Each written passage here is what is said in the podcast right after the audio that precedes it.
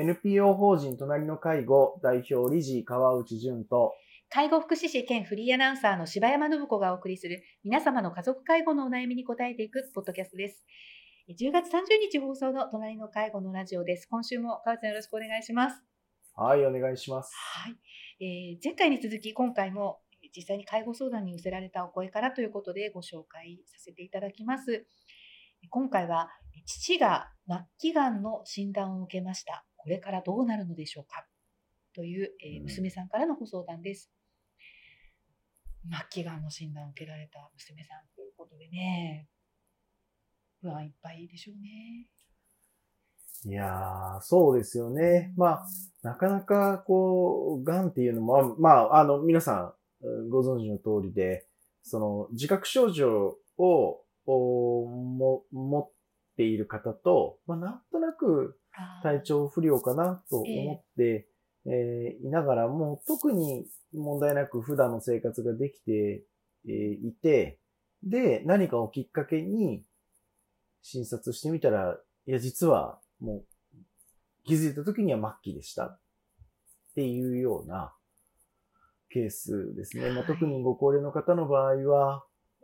うその気づきづらさ、えーなかなか私たちと同じような、えー反応が起きないことで、えー結果として、えーす早期発見に至らない、まあ、うん末期で初めて気づくみたいなことが、うん、まあ、しばしばあるわけなんですけど、で、まあ、お父さんまだね、70代半ばで、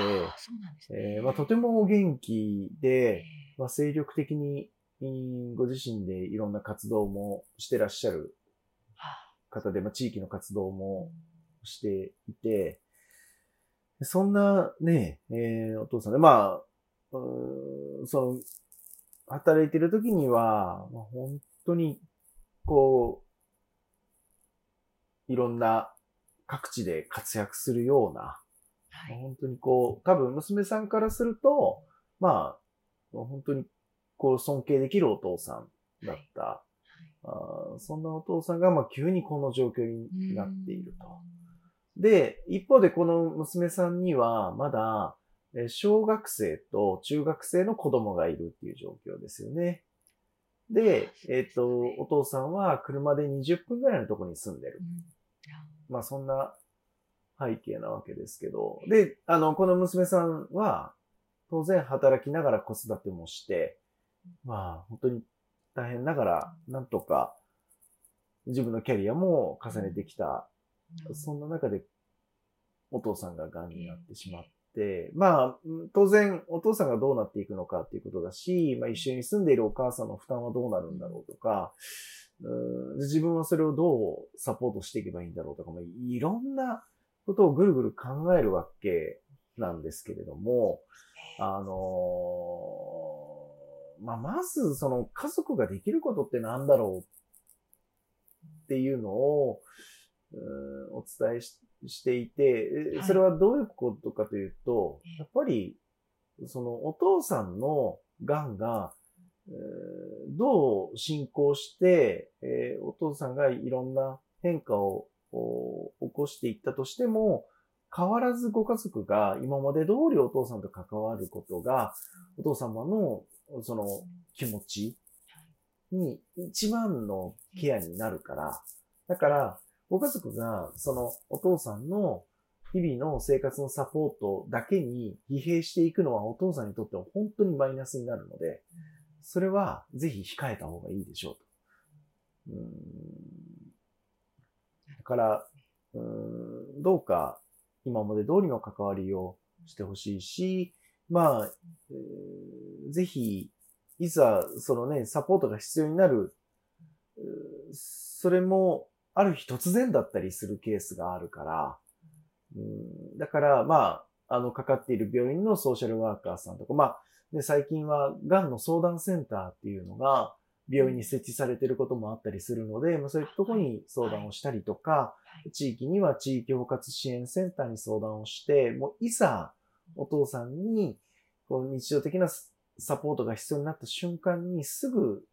う家族だけで抱えるんじゃなくて、外に相談できる体制を早急に作ると。その準備をしましょう。で、心構えとしては、まあ一緒に住んでるお母さんとかご兄弟と、なんか家族は今までで通りでいいらしいよ。で、それが本当にお父さんのためのケアになるらしいんだと。いうようなことをあの共有していくっていうことですよね。で、あの、どうしてもお父さんとしては急に癌が見つかって、これからまあ、あの、積極的治療ではなく緩和ケアに移っていくっていう方向性になっている中で、えー、どうしても、まあ、自分の、まあ、残念ながら人生の終わりっていうのが、だんだんだんだん近づいていくっていう日々になると、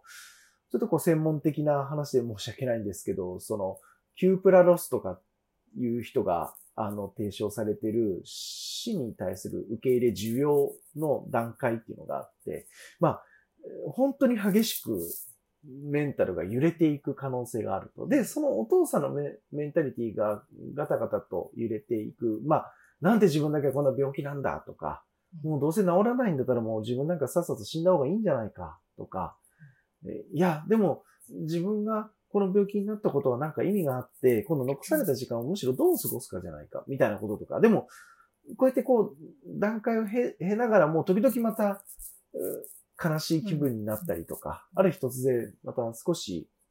お気持ちが緩和したりとか、なんかもう、こう、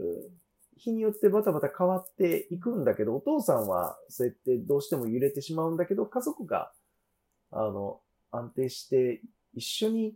こう揺れていかないような状況があるとお父さんもすごく安心できるんじゃないかなと思うので、まあ、とにかく、あの、家族だけで、まあ、あの、抱えないっていうこともそうだし、まあ、外に相談先をしっかり今のうちから確保すること